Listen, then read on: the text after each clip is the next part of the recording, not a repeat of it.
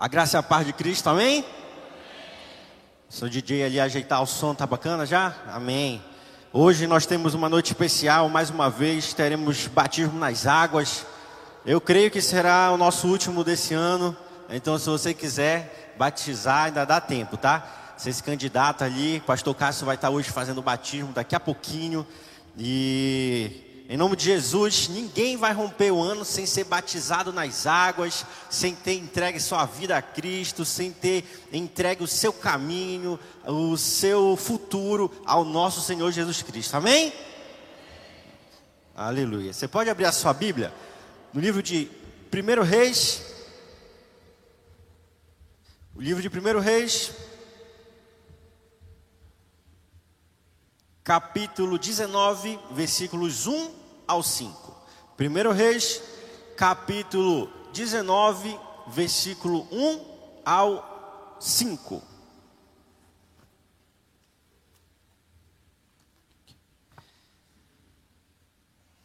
Você sabe que nós estamos nos últimos dias de 2022 e muitos de nós fizemos planos para esse ano, tivemos sonhos, projetos, nós projetamos realizações. No entanto, no decorrer da nossa caminhada, no decorrer do ano, muitas coisas acontecem e nem tudo sai do jeito que nós planejamos. E nesse período de final de ano, é muito comum nós, preste atenção aqui, preste atenção, vamos lá. Vamos lá, se você puder sentar, se você puder parar de caminhar, se você puder parar de conversar, se ajuda bastante, tá bom? Como aqui é bem compacto, então a gente consegue daqui do palco ouvir tudo o que se fala, tudo o que se faz e aí incomoda bastante na hora da administração, tá bom? Então, se prepare aí seus ouvidos, sua mente, seu coração, para que você possa se concentrar em tudo aquilo que Deus quer falar ao seu coração, ao meu coração, você que está em casa também. Se prepare, que Deus, eu creio, tem muita coisa para falar ao nosso coração. Agora cabe a nós ficarmos concentrados naquilo que Deus tem para nós. Amém? Vamos lá então. Chega final do ano, a gente muitas vezes se pega pensando, raciocinando, refletindo sobre tudo que vivemos nesse ano de 2022, sobre tudo o que não vivemos, sobre aquilo que poderíamos ter vivido, mas, mas por algum motivo acabamos não vivendo. E muitas vezes a gente se encontra meio depressivo, às vezes meio ansioso acerca do que vai acontecer às vezes depressivo acerca daquilo que não aconteceu, mas tinha que ter acontecido. E a gente acaba não conseguindo se concentrar naquilo que Deus ele tem para nós. A gente acaba não conseguindo se firmar. A gente não consegue ficar focado naquilo que Deus ele planejou para nós, naquilo que ele tem planejado, naquilo que ele está fazendo e naquilo que ele está nos preparando para viver na sua santa presença. E aqui em 1 Reis, capítulo 19, versículo 1 ao 5, a gente vai ver um pedacinho da história do profeta Elias, um dos profetas mais famosos da Bíblia. Falados tanto, falado tanto no Antigo Testamento quanto também no Novo Testamento. Alguns até confundiam a volta de Cristo com o retorno do profeta Elias. Porque se diz que Elias não morreu, ele foi transladado ao céu em um redemoinho. Então ele poderia voltar a qualquer momento. No entanto, a Bíblia, ela relata a história do profeta Elias, dizendo que Elias, quando ele orava, parava de chover. Era uma oração quase que com resposta instantânea. Ele orava, cessava a chuva. Durante cerca de três anos, seca. Ele orava de novo e a chuva voltava. Elias foi o profeta que orou e derrotou os profetas de Baal, que eram os profetas que afrontavam o povo de Deus. Cerca de 400 profetas sucumbiram diante da oração do profeta Elias. Em um período em que o povo israelita vivia uma decadência espiritual em um período em que o povo israelita se afastava de Deus, não conseguia ter um relacionamento firme, constante, íntimo com Deus. O profeta Elias então foi levantado com todas essas manifestações de poderes da parte de Deus, para mostrar ao povo: ei, eu tenho um caminho diferente para vocês. Ei, não importa o que vocês fizeram, não importa o quanto vocês erraram, não importa o quanto vocês se afastaram do meu santo caminho, eu não desisti de vocês. E o profeta Elias era aquele incumbido de levar a voz de Deus ao povo, e ao mesmo tempo de levar o clamor do povo diante das suas orações e intercessões a Deus. E foi nesse contexto aqui em que o profeta Elias estava enfrentando os profetas de Baal quando caiu fogo do céu. Consumiu todo o holocausto, toda a água que estava em volta do holocausto, a madeira, a lenha, até a pedra foi consumida pelo fogo da manifestação do poder de Deus por parte do profeta Elias. É nesse contexto em que a gente vai ver algo muito interessante que aconteceu na vida do profeta Elias. O profeta que orava e fazia o quê? Cessar a chuva. Orava e a chuva voltava. Orava, caía fogo do céu. Orava, havia ressurreição. Havia, orava e havia provisão de alimento. Era alguém que manifestava muito poder da parte de Deus. No entanto, quando ele experimentou a derrota dos profetas de Baal, ele teve um levante contra a sua vida pessoal por parte de Jezabel, a esposa do rei Acabe. E então, diante disso, Elias ele entra em crise. Elias ele entra em profunda crise. Alguns intitulam a crise de Elias como uma forte depressão. E o que eu gostaria que nós pudéssemos refletir nesta noite é justamente sobre as circunstâncias das nossas vidas, sobre as circunstâncias do nosso dia a dia, coisas que fogem do nosso controle, coisas que fogem do nosso plano coisas que fogem daquilo que nós esperamos, mas nada foge do controle de Deus, nada foge do poder de Deus. Nós continuamos sendo guardados por Ele. Então Elias, ele, diante de toda essa opressão, ele entra em profunda crise. Mas perceba, conjecturando, provavelmente Elias ele tinha uma esperança, uma expectativa muito grande na sua vida.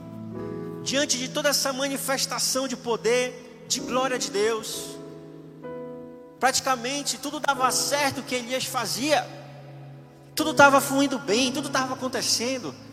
Sabe quando você traça os planos e começa a dar tudo certo? Eu vou me inscrever para o vestibular, vou começar a estudar, eu vou passar. Você vai, estuda, faz a prova, é aprovado. Glória a Deus. Comecei a faculdade, agora eu vou atrás do estágio. Primeiro currículo que você bota foi chamado. Olha que bênção. Aí você se forma, agora eu vou começar a trabalhar. Onde você estagiava, então eles absorvem você para o quadro de funcionários efetivo.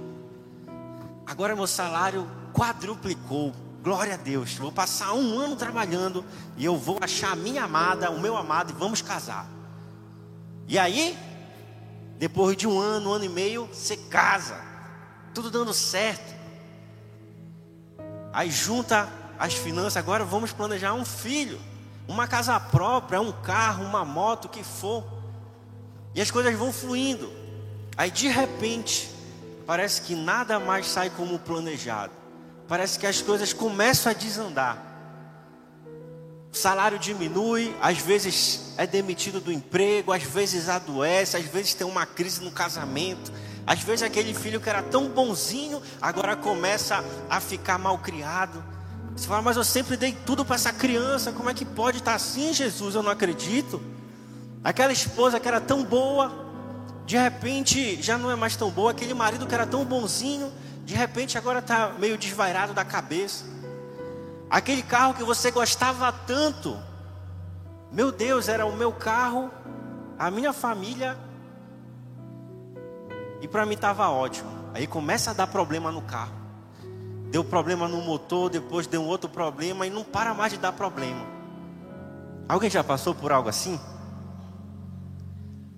Sabe aquele cliente que você passa cinco meses conversando? Eu, eu, sou advogado, né? Às vezes a gente passa um tempo, vai dar certo, vai, vai acontecer, vai, vai dar tudo certo. Aí você passa um tempo bajulando, aí quando chega na hora, ele fecha um negócio com outro, com outro, outra empresa, com outro advogado, com outro em outro local. Não é possível, meu Deus do céu. Como é que pode isso? Elias, provavelmente em sua mente, ele havia pensado: Deus vai salvar, vai libertar toda Israel. Vai todo mundo se converter a Deus. É fogo do céu, é os profetas de Baal sendo destruídos.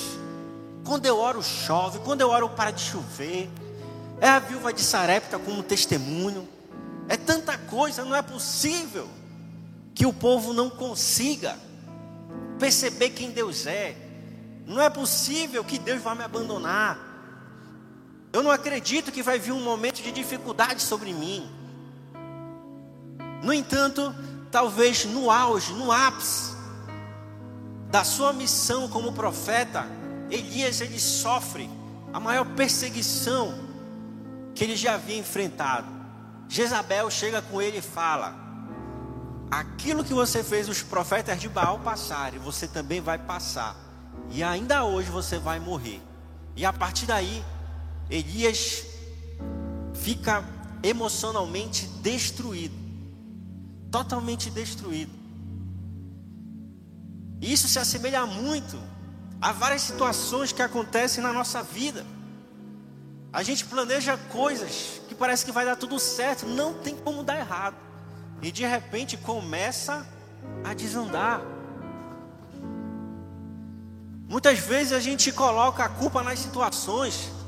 Ah, eu não sou feliz como deveria porque eu ainda não casei. Quando eu casar, vai dar tudo certo.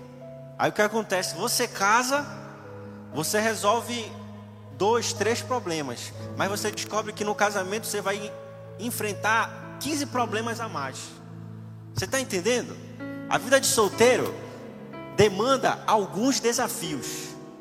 Quando você casa, você resolve esses alguns desafios. No entanto, ao casar, você também adquire 15 novos desafios.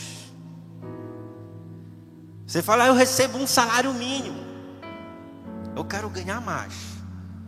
Vou fazer uma faculdade, vou fazer um curso técnico, vou me aprimorar e eu vou ser promovido. Agora você está ganhando 5 mil reais. Com um salário, de, um salário mínimo, você não tinha parcela de moto, não tinha parcela de carro, você nem fazia questão de TV de canal fechado na sua casa. Você comia lá na coxinha. Agora, não acredito que eu comi aquela coxinha, rapaz. Eu só como agora sushi, só quer comer no shopping, só quer comer comida mais cara. Aí você começa a lidar com novos desafios. Eu tenho que vestir outra roupa, eu tenho que vestir outro sapato, eu tenho que ter um carro melhor, eu tenho que ter uma moto melhor. Se não tiver canal fechado, eu não aguento mais os mesmos canais de sempre na minha casa. É a mesma notícia, a mesma novela, não aguento mais. Tem, eu tenho que ver aqueles, aqueles documentários da África selvagem. Você percebe? Aí você vai enfrentando o que? Novos desafios. Ao tempo que você é promovido no seu trabalho, e você também enfrenta novos desafios lá. Antes, você recebia ordens. Olha, faça isso. Esse é o projeto do mês. Agora você precisa organizar como vai ser o mês. Agora você precisa delegar função para as pessoas. É bem mais difícil. E você responde pelo que as pessoas deixam de fazer. Aí você percebe que você precisa estar sempre se atualizando, se preparando, se capacitando. E por aí vai. Elias estava enfrentando justamente isso, só que em um nível diferente. Elias ele estava sendo elevado de patamar. Elias ele estava sendo promovido dentro do seu chamado. Só que talvez o que ele não tinha percebido é: a quem muito é dado, muito será cobrado. A quem mais é dado, mais será cobrado.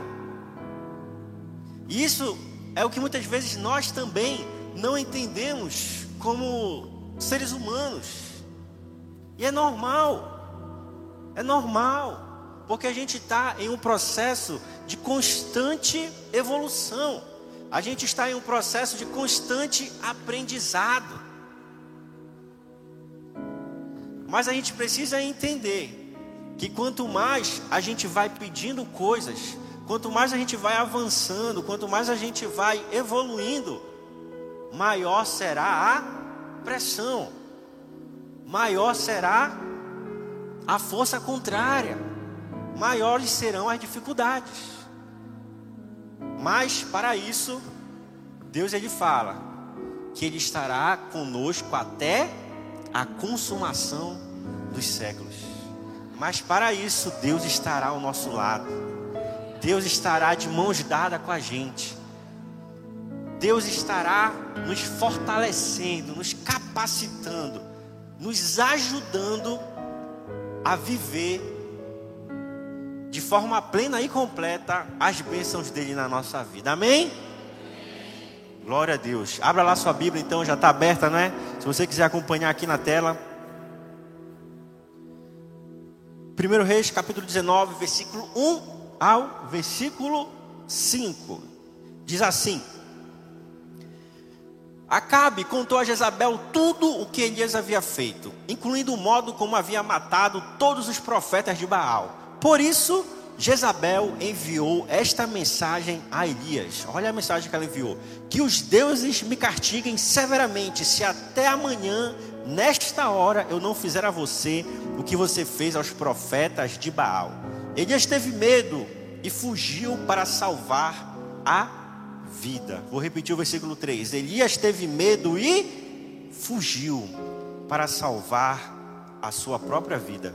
Foi para Berseba, uma cidade em Judá, e ali deixou seu servo. Depois foi sozinho para o deserto, caminhando o dia todo. Sentou-se debaixo de um pé de gesta e orou, pedindo para morrer. Já basta, Senhor, disse ele, tira minha vida, pois não sou melhor que meus antepassados que já morreram. Então ele se deitou debaixo do pé de giesta e dormiu. E enquanto dormia, um anjo o tocou e disse: Levante-se e coma. O que, que o anjo falou para ele? Levante-se e. Levante-se e coma. Você percebe aqui, apenas cinco versículos que nós lemos, o drama que Elias estava passando. Ele tinha uma sentença de morte contra ele. Não era de uma pessoa qualquer, era da esposa do rei ou seja, do próprio rei, uma sentença de morte contra a sua vida. E então Elias parou e falou: Eu vou fugir. Se deitou, esperou, na verdade pediu e esperou a, a morte. Mas o que que Deus falou para Elias por meio do anjo? Elias, levante-se e coma. Levante-se e coma, porque o que eu tenho para a tua vida ainda não se completou. Essa sentença de morte não vai te alcançar. Ei, essa derrota que você teve no seu trabalho, essa crise de depressão que você teve, essa crise no seu casamento, essa crise financeira, isso não vai te acabar. Levante-se e coma, fortaleça, porque eu tenho coisas para fazer por meio de você, para abençoar o meu povo, para abençoar a sua família, para abençoar a sua casa, para abençoar os seus. Deus, ele estava falando para Elias, Elias, tu está olhando de forma muito pequena, tu ainda não percebeu o que eu tenho para fazer na tua vida e por meio da tua vida. Mas você sabe quando a gente está passando pela tribulação, pela crise, pelo problema, a gente não consegue enxergar além do problema. A gente não consegue enxergar as coisas boas. A gente não consegue enxergar a solução. A gente só enxerga a derrota. E o que que vem? O desejo de desistir. O desejo de dizer eu não aguento mais. Alguns eu vou viver a minha vida translocado. Tudo aquilo que eu nunca experimentei, eu vou experimentar é agora. Mas você mal sabe que o que você está fazendo é caminhando para a morte. Por quê? O salário do pecado é o que? A, a morte. Então você está escolhendo só morrer de uma forma mais dolorosa, que é pecando, se afastando de Deus. Você sabe, todos nós passamos por crise, todos passamos por dificuldades, todos, passamos, todos nós passamos por problema. Tivemos nesta quinta-feira a última célula de casais, da qual eu faço parte. E nós falamos um pouco justamente sobre esse versículo.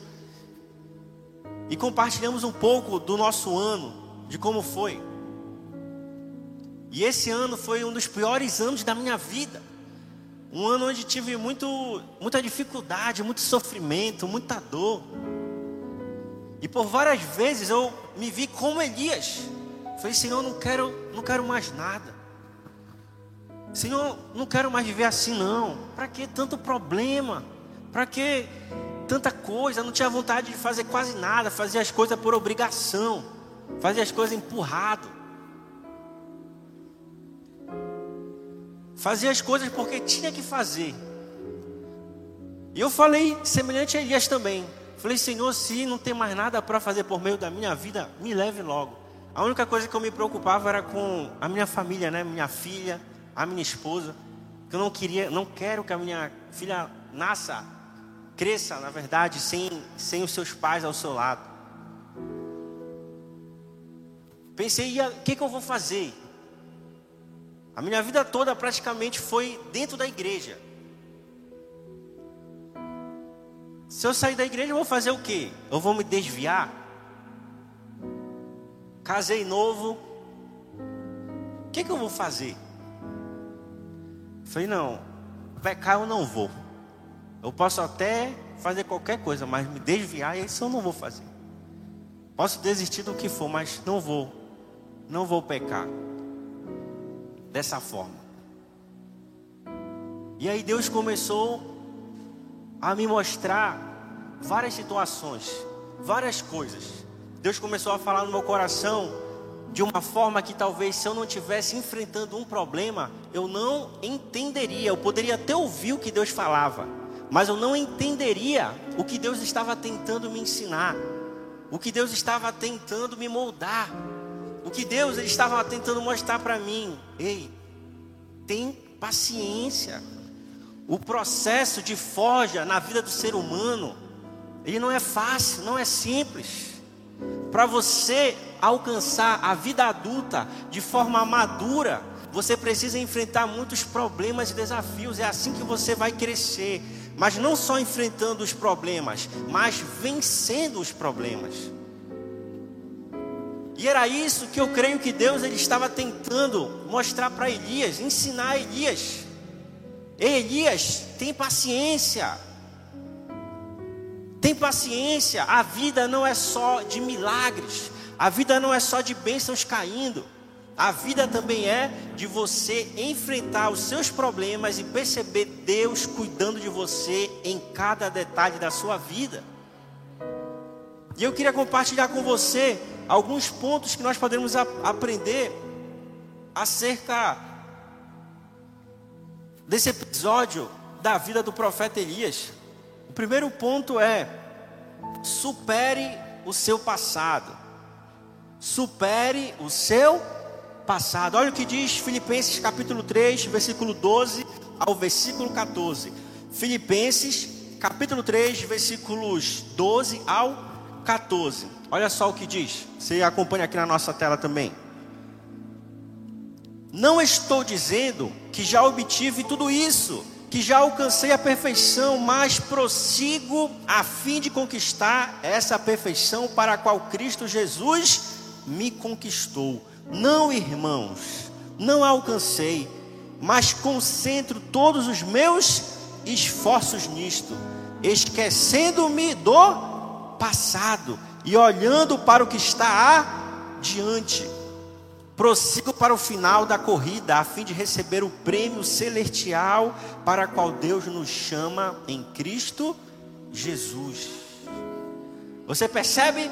Para que você viva o novo de Deus, para que você viva o futuro que Deus tem para você, o presente que Deus tem para você, você precisa esquecer de muitas coisas lá do passado, senão você continua vivendo amarrado ah, mas lá naquele emprego não deu certo, eu acho que nesse também não vai dar. Ah, mas aquele relacionamento não deu, não deu certo, aquele outro também não deu, aquele outro também não deu, eu acho que esse também não vai dar. Ah, porque quando eu ganhei dinheiro, foi só dois meses ganhando, depois eu passei um ano inteiro sem ganhar nada. Foi mesmo que não ter conseguido ganhar praticamente nada, porque tive que gastar tudo. Ah, quando eu estava bem, veio a doença e me limitou. Ah, quando eu estava fluindo, veio o problema familiar e aquilo me afastou de Deus. Aí você sempre fica lembrando do passado, sempre lembrando daquilo que já aconteceu e projetando aquilo que deu errado no seu passado para o seu futuro. E isso limita a sua vida.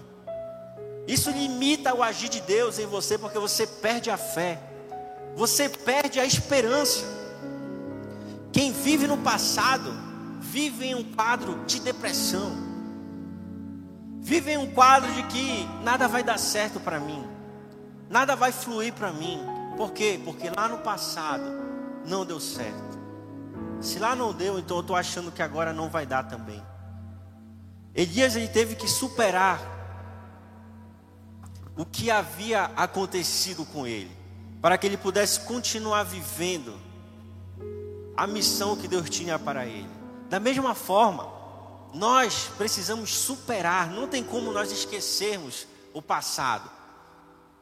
Se nós não tivermos uma amnésia, mas nós temos como superar ele, crendo que Deus ele tem um futuro de prosperidade para nossas vidas. Por quê? Porque essa é a sua promessa. Entrega o teu caminho ao Senhor. Confia. Acredita nele e o mais ele fará, e o mais Ele fará. Então não fique projetando o passado no seu futuro. Não importa o que aconteceu em 2021 de ruim, 2020 de ruim, 2022 de ruim. Deus tem planos bons para a sua vida, porque a vontade dele é boa, ela é perfeita e ela é agradável. E essa vontade é para a sua vida. Essa vontade é para a sua vida. Essa vontade é para a minha vida. Cabe a nós crermos com toda a nossa força e esperança que Deus ele continua cuidando de nós e que ele vai abrir a porta sim. Ele vai fazer a gente experimentar o melhor dele na nossa vida sim, porque quantas forem as promessas, assim serão os sim de Deus, os amém de Deus para a nossa vida, para mim e para a sua vida. Então o seu relacionamento vai dar certo.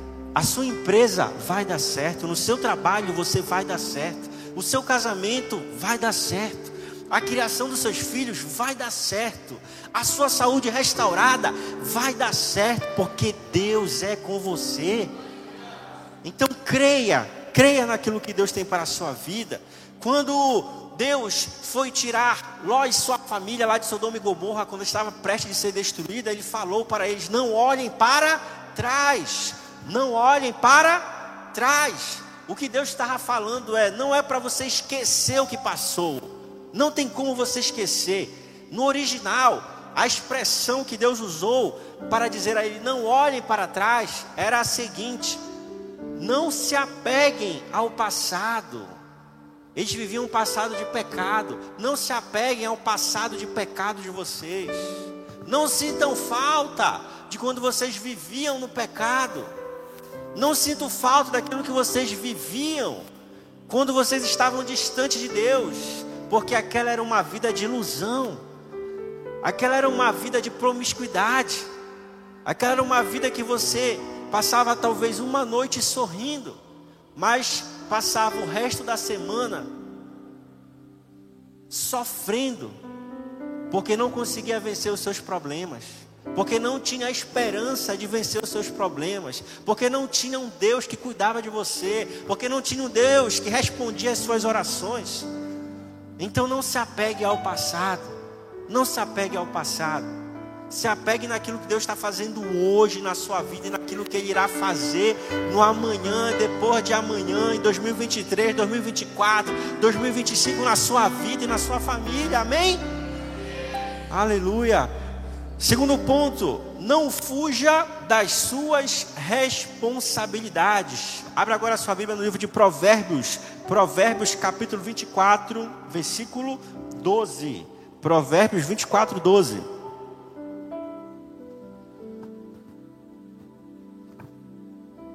Como nós lemos, quando veio a pressão sobre Elias, quando veio a dificuldade sobre a sua vida, o que, que ele fez? Fugiu daquilo que Deus havia designado a ele. Olha o que Provérbios fala: não se desculpe dizendo, não sabia o que estava acontecendo. Lembre-se de que Deus conhece cada coração. Aquele que zela por sua vida sabe que você estava ciente ele retribuirá a cada um conforme suas ações. Não se desculpe dizendo, não sabia o que estava acontecendo. Abra agora sua Bíblia em Tiago, Novo Testamento, Tiago, capítulo 4, versículo 17. Tiago, capítulo 4, versículo 17. Lembre-se de que é pecado saber o que devem fazer e não fazê-lo. Lembre-se do que?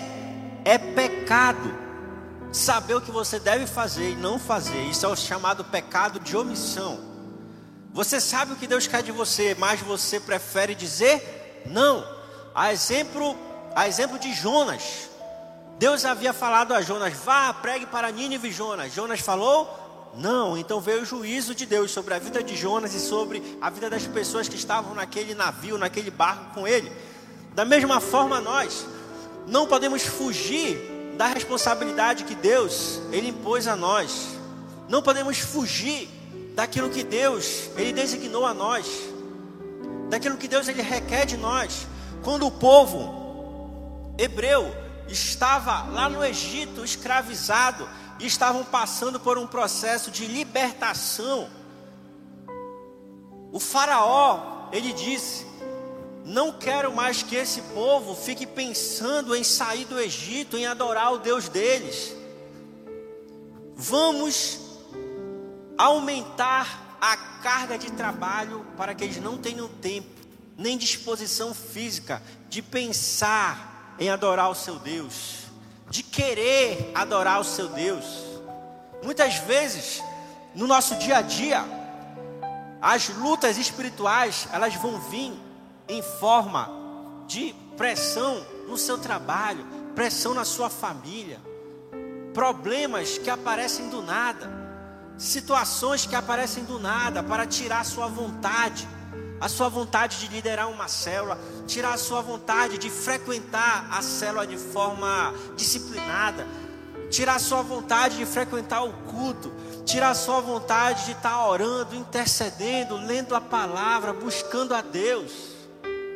Às vezes vai ser tanta coisa na sua cabeça, no seu trabalho, que você vai dizer: nem estou mais com vontade de ir para a igreja, nem estou mais com vontade de orar, nem estou mais com vontade de buscar Deus, nem estou mais com vontade de fazer aquele propósito que eu ia fazer, de buscar Deus. Você percebe? E aí, diante dessas situações, nós fazemos como Elias fez, fugimos, desistimos, abrimos mão do que Deus colocou para nós como um chamado, como uma missão, como um propósito para a minha ou para a sua vida. E você pensa que fugir é simplesmente dizer: Eu não quero fazer nada e vou abandonar tudo? Não. Fugir é você perder o empenho, perder a dedicação, perder o ânimo perder aquele brilho nos olhos, daquilo que Deus deu a você como missão. Você perde o brilho nos olhos pelo seu trabalho, você perde o brilho nos olhos pelo seu casamento, pela criação dos seus filhos, você perde o brilho nos olhos pela sua empresa, pelos seus negócios. Isso é uma forma de fugir da responsabilidade que Deus ele entrega a nós. Talvez a última, o último degrau, o último degrau dessa fuga seja você simplesmente jogar tudo para o ar. Mas antes de você jogar tudo para o ar, você vai subindo degraus que vão dando indícios de que você não está mais com o mesmo ânimo de antes. Mas hoje eu creio que o soprar do Espírito Santo, ele vem sobre a nossa vida, sobre o seu coração, tirando toda a cinza, tirando todo o cansaço, tirando todo o desânimo e dizendo: "Ei, levante-se e coma. Levante-se, fortaleça-te, porque eu tenho algo para fazer por meio da tua vida." Porque o chamado que eu tenho na tua vida, ele não vai morrer, você não vai desistir, a sua família não vai se acabar, os seus negócios não vão se acabar os seus filhos não vão se afastar dos caminhos de Deus. E você sabe, eu sinto alguém, alguém que está dizendo no seu coração, desde do, do início da palavra, Deus ele está falando isso ao meu coração. Você fala ao seu coração, mas Deus, eu sempre tomo decisões erradas. Mas Deus, eu sempre cometo os mesmos erros. Ó oh, Senhor, eu não acho que eu vou conseguir. O Senhor sempre me abençoa, mas eu sempre faço bobagem. Mas eu queria dizer para você nesta noite, Deus ele está quebrando um ciclo na sua vida. Deus ele está quebrando algemas, grilhões da sua vida.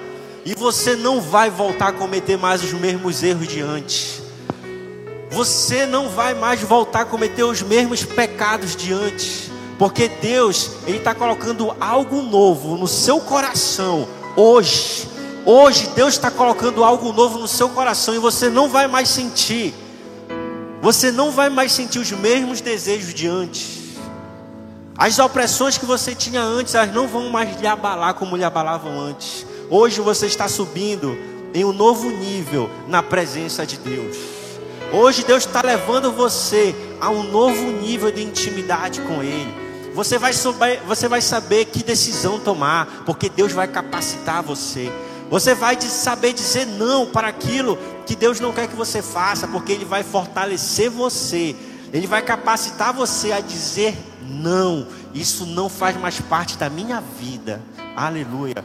Creia, creia que Deus tem algo especial para a sua vida. E para finalizar, Gálatas capítulo 6, versículo 9. Gálatas capítulo 6, versículo 9. Não desista. Olha o que diz o apóstolo Paulo. Portanto, não nos cansemos de fazer o bem. No momento certo, teremos uma colheita de bênçãos se não desistirmos. Não se canse de fazer o bem. Não se canse de fazer a coisa certa. Não se canse de fazer aquilo que a Bíblia, a palavra de Deus nos ensina, pois a promessa de Deus é que no tempo certo você irá colher as bênçãos de Deus na sua vida. Não se canse de fazer a coisa certa, não se canse de amar, não se canse de perdoar, não se canse de dar uma segunda chance, porque no tempo certo você vai colher as bênçãos de Deus na sua vida. Não canse de insistir. Não canse de tentar mais uma vez. Não canse de estudar mais um pouco. Não canse de fazer mais um concurso. Não canse de falar a Deus, Senhor, eu errei, eu caí, eu pequei, me perdoe, me dê uma nova chance. Não canse de dar uma nova chance para você. Não canse de esperar a promessa se cumprir na sua vida, porque no tempo certo você irá colher as bênçãos de Deus na sua vida. Mas, pastor, que tempo é esse? Aí é você e Deus. Isaac demorou cerca de 25 anos para nascer. Era o tempo de Deus na vida de Abraão e Isaac. Davi teve que esperar cerca de 15 anos após a unção de Samuel até ele se tornar rei sobre um pedaço de Israel. Jesus teve que esperar 33 anos até ser elevado na cruz do Calvário e a missão que ele tinha diante do Pai se cumprir. O tempo da sua vida eu não sei. O tempo da minha vida nem eu sei. Mas o que a Bíblia nos fala é: não desista. Não desanima. Não se afaste do caminho. Não se afaste de Deus. Porque no tempo certo, no tempo cairó de Deus, você vai desfrutar das bênçãos dele. Se você está ficando velho ou não está, não importa. Caleb, ele tomou posse da terra prometida já idoso. Deus de alguma forma restaurou as suas forças. Sara deu à luz a Isaac com quase 100 anos. Então não se preocupe com o tempo. Se preocupe em não desanimar. Você está entendendo? Amém? Se preocupe em não desistir, porque aquele que prometeu, ele é fiel e ele vai cumprir as suas promessas em nossa vida. Ele vai cumprir a promessa na sua vida. Ele vai cumprir a promessa na sua família. E vamos viver, você viverá o melhor de Deus na sua vida. Você pode ficar de pé para nós orarmos, para nós orarmos, louvarmos a Deus e nós batizarmos os nossos irmãos.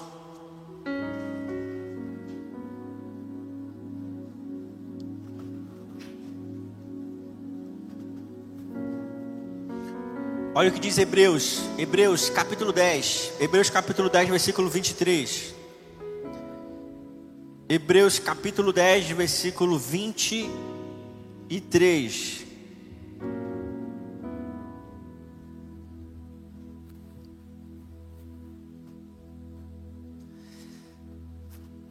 Apeguemos-nos. Vamos ler juntos esse versículo no 3? Vamos ler juntos? No 3? 1, 2, 3. Apeguemos-nos com firmeza à esperança que professamos, pois aquele que prometeu é fiel. Então se apegue àquilo que Deus prometeu a você. Se apegue com firmeza. Se apegar aqui é você se abraçar, é você se agarrar é você se amarrar com aquilo que Deus prometeu para a sua vida, com firmeza, porque aquele que prometeu, ele cumprirá a sua promessa. Passa-se os dias, passa-se as noites, mas a palavra de Deus jamais passará. Jamais passará. Feche seus olhos, feche seus olhos. Põe a mão em seu coração. Põe a mão em seu coração. Põe a mão em seu coração, eleva seus pensamentos a Deus. Eleva seus pensamentos a Deus. Fale com Ele.